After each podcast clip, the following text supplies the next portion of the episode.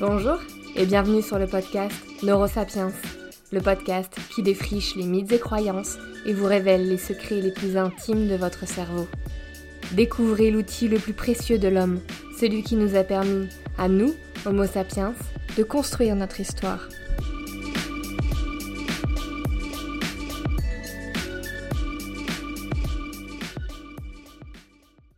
Hello hello Cette semaine dans Neurosapiens, on va parler du temps, et plus précisément de la perception du temps qui passe. La notion de temps est omniprésente et importante dans notre quotidien. Dès qu'on se réveille le matin, la sonnerie du réveil nous rappelle l'heure qu'il est, le temps qu'on a pour se préparer et pour être à l'heure au travail. L'homme vit en fonction du temps qui passe. La naissance, l'adolescence, l'âge adulte, la vieillesse, le temps nous donne du sens et une direction à notre vie. Parfois, on aurait envie qu'il s'accélère. Parfois, on aurait envie qu'il s'arrête. Il nous arrive de trouver le temps long quand on assiste à une conférence ou un cours ennuyant, puis le soir arrive et nous ne le voyons pas filer en présence des personnes que nous aimons. Il nous échappe quand nous aimerions avoir prise sur lui. Je suis en train de vous faire une introduction hyper poétique sur le temps qui forge notre vie, j'espère vraiment que vous appréciez. Aujourd'hui, certains chercheurs en psychologie tentent de comprendre sur quoi repose notre sens du temps comment on élabore le temps, comment certaines situations viennent perturber notre appréciation du temps. Aujourd'hui, dans cet épisode, on va essayer de répondre à la question suivante. Pourquoi une heure nous semble parfois être une éternité et parfois un instant si court? C'est parti.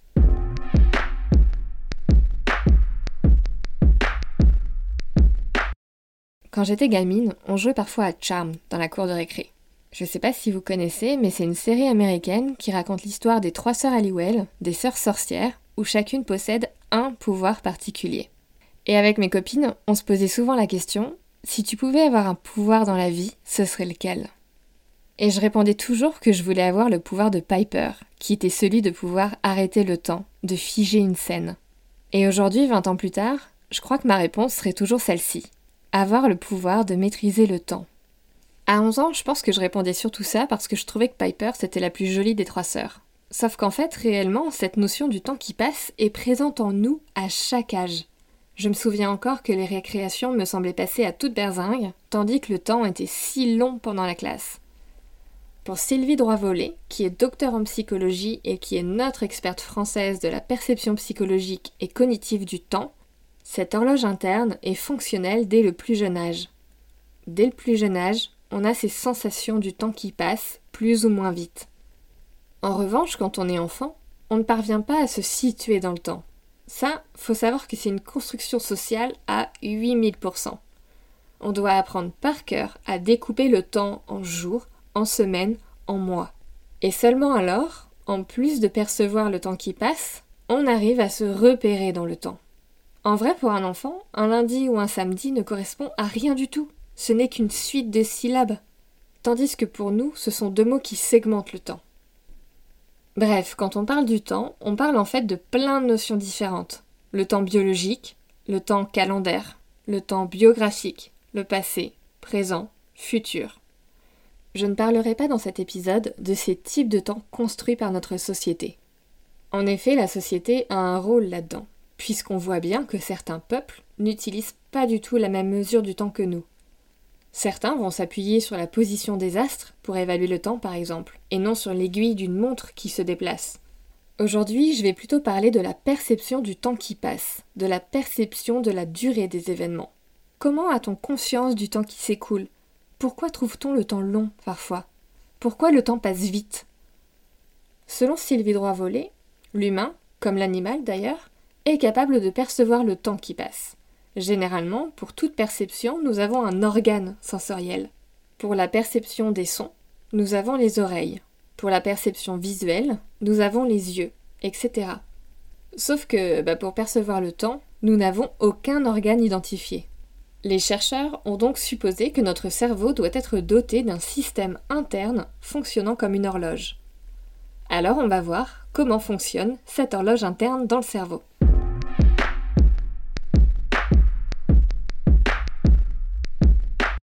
Notre horloge interne, grâce à laquelle nous évaluons le temps qui passe, émettrait des impulsions électriques régulières. Ces impulsions électriques fonctionneraient comme le tic-tac d'une vraie horloge. Elles sont produites à un rythme régulier et sont stockées en mémoire. Quand on cherche à évaluer la durée d'un événement, notre cerveau compte le nombre d'impulsions accumulées depuis le début de l'événement. Plus le nombre d'impulsions est élevé, plus le cerveau juge la durée de l'événement longue. Sauf que ce rythme d'impulsion ne reste pas tout le temps le même. Parfois les impulsions s'accélèrent, parfois elles ralentissent. Lorsque le rythme des impulsions ralentit, notre cerveau compte moins d'impulsions et pense alors que peu de temps s'est écoulé. Alors que dans la réalité, les secondes continuent de défiler normalement les unes après les autres. A l'inverse, lorsque le rythme des impulsions électriques accélère, notre cerveau pense que beaucoup de temps s'est écoulé, alors qu'en réalité, ce n'est pas le cas. De nombreux éléments viennent influencer le rythme de ces impulsions électriques. Les émotions, les tâches qu'on réalise, la drogue, etc. Nous verrons un peu plus tard les éléments donnant l'impression que le temps passe vite, car ayant ralenti votre rythme interne, ainsi que les éléments donnant l'impression que le temps passe lentement, car ayant accéléré votre rythme interne. Petit bémol, par contre, dans ce que je vous raconte, c'est que les structures cérébrales responsables de cette horloge interne n'ont pas encore été identifiées avec certitude. Si on en croit les recherches les plus récentes, les réseaux de neurones responsables de l'horloge interne et générant ces impulsions électriques se situeraient dans tout le cortex, mais surtout dans le cortex préfrontal, derrière votre front, ainsi que dans le cortex temporal, derrière vos oreilles, et dans le striatum. Le striatum, qui se situe au cœur du cerveau, indiquerait juste le début et la fin des durées à évaluer. En vrai, le rôle important du cortex temporal, c'est pas une grande surprise, parce que c'est ce même cortex qui héberge la mémoire. Et quand on sait à quel point la notion de temps et de durée est importante pour encoder les souvenirs en mémoire, eh ben ça fait sens. En 2018, des chercheurs ont mis en avant le rôle de ces neurones logés dans le cortex temporal pour évaluer le temps qui s'écoule. Dans leur expérience, des souris étaient entraînées à évaluer une durée de 6 secondes avant d'appuyer sur un levier et de passer à travers une porte. La porte ne s'ouvrait que si elles attendaient 6 secondes avant d'appuyer sur le levier.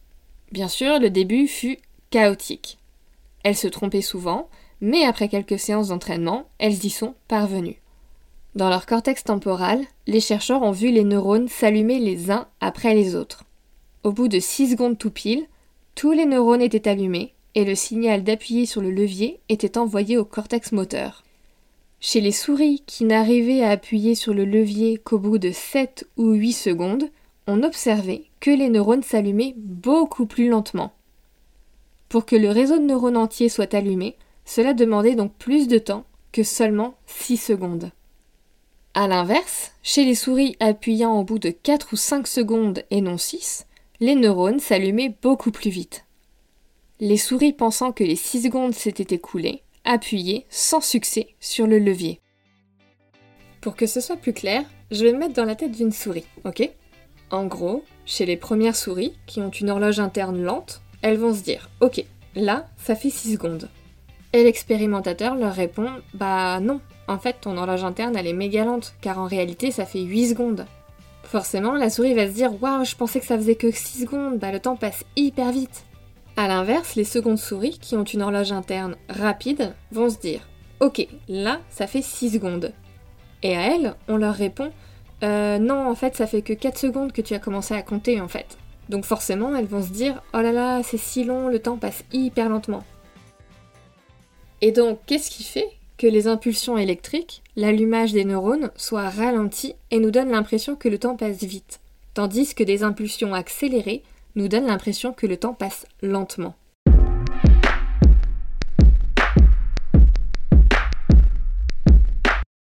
Quels éléments influencent notre perception du temps?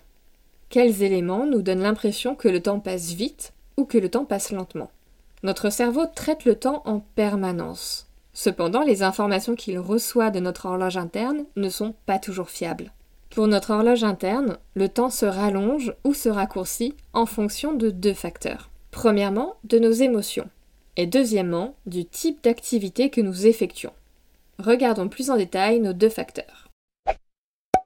Commençons par les émotions. Les émotions influencent notre perception du temps. Prenons le cas de la peur. Lorsque nous avons peur, notre rythme cardiaque accélère, notre respiration se fait plus courte et on se met à transpirer. Comme nous l'avons vu dans l'épisode sur le stress, cette réaction de notre organisme nous permet de nous tenir prêts face à un danger pour fuir. Seulement, face à un danger, la peur n'entraîne pas que ces réactions physiologiques. Elle entraîne aussi une accélération de l'horloge interne. Les impulsions électriques se font plus rapides, donnant l'illusion qu'une situation terrifiante s'éternise dans le temps, alors qu'en réalité, elle n'a duré que deux secondes. Cette accélération dans notre horloge interne a un objectif.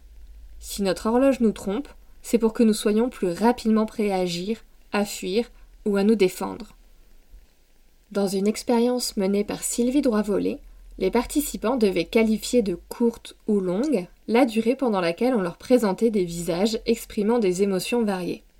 Lorsqu'on leur présentait des visages exprimant la peur ou la colère, les participants surestimaient la durée durant laquelle l'image leur était présentée. Comme nous l'avons vu, ces émotions de peur mais aussi de colère sont interprétées comme une menace, un danger. Elles accélèrent le rythme de l'horloge interne pour nous permettre de nous défendre le plus vite possible. Lorsqu'on mettait les participants face à un visage neutre, ils estimaient la durée correctement. Et pour finir, lorsqu'on leur présentait des visages exprimant la joie ou la tristesse, nous observons aussi une surestimation de la durée durant laquelle les visages leur étaient montrés. Pourquoi la joie et la tristesse accélèrent notre horloge? Une des hypothèses des chercheurs serait que face à un sourire, l'horloge est accélérée pour permettre la mise en place rapide de comportements de coopération. Quant à la tristesse, voir quelqu'un exprimant cette émotion serait interprété comme un cri de détresse. Restez avec moi, aidez-moi. Là aussi, l'horloge interne serait accélérée pour activer plus rapidement des comportements d'aide. En gros, les émotions ne dérèglent pas notre horloge interne, elles l'accélèrent seulement afin de permettre la mise en place rapide de comportements que ce soit d'aide, de coopération ou de défense en fonction de l'émotion. Autre élément intéressant qu'ont souligné les chercheurs, cette accélération de l'horloge interne permettant une mise en action plus rapide est encore plus marquée chez les personnes dotées d'une forte empathie. Parce que oui, rappelez-vous l'épisode sur l'empathie, tout fait sens. La capacité à être empathique est sous-tendue par la capacité à savoir reconnaître les émotions sur le visage de l'autre. Le deuxième facteur influençant notre horloge interne est l'activité que nous faisons. Et l'élément central au cœur de ce facteur serait la dopamine. Et oui, parce qu'elle n'est pas qu'une substance chimique en lien avec l'addiction. La dopamine a tout un tas de rôles. Je m'explique. Plongé dans un super livre, dans une activité passionnante, dans une tâche captivante, une heure s'est écoulée, mais vous avez l'impression que vous n'avez commencé qu'il y a dix minutes. Votre horloge interne a été ralentie sous l'effet de la dopamine. Une étude de Sofia Suarez et son équipe du centre Champalino à Lisbonne a démontré que lorsque vous pratiquez une activité agréable qui vous fait vous sentir bien, la dopamine, substance associée au plaisir, réduirait le rythme de votre horloge interne. Ce ralentissement donne à votre cerveau l'impression d'un laps de temps très court. Une activité qui mobilise toute votre attention qui vous procure du plaisir, réveille donc un flux de dopamine dans le cerveau, ralentit votre horloge interne et expliquerait que le temps semble passer plus vite.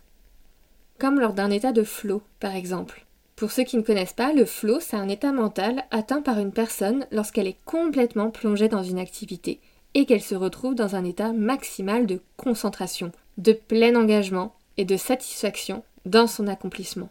Durant ce temps-là, elle ne voit pas le temps passer. La dopamine semble être un élément central dans la perception que nous avons du temps. En effet, celle-ci semble ralentir votre horloge interne sous le coup d'une activité qui vous fait plaisir, mais il faut savoir que de la dopamine est aussi sécrétée lorsque vous avez peur et que, selon certaines études, elle tendrait à accélérer le rythme de votre horloge interne. Et c'est là que les chercheurs s'arrachent les cheveux. La dopamine, sous le coup des émotions, a tendance à accélérer l'horloge interne. Tandis que lors d'une activité qui procure du plaisir et mobilise votre attention, elle a tendance à ralentir l'horloge interne. Comment c'est possible? L'hypothèse serait que, comme de nombreux systèmes cérébraux entrent en jeu dans l'horloge interne, ces systèmes répondraient différemment à la dopamine. Dans certains systèmes, ça engendrerait une accélération du temps, et dans d'autres systèmes, ça engendrerait un ralentissement. Bref, c'est encore un point à étudier et à élucider. En tout cas, ce qui est sûr, c'est que la dopamine que vous sécrétez influence fortement votre perception du temps. Elle est un des rouages essentiels de notre horloge cérébrale et explique qu'une heure peut vous sembler 10 minutes et que 2 minutes peuvent vous sembler une éternité. J'espère que cet épisode vous a plu. On se retrouve la semaine prochaine pour un épisode action vous dévoilant les astuces pour apprendre à gérer votre temps. À la semaine prochaine!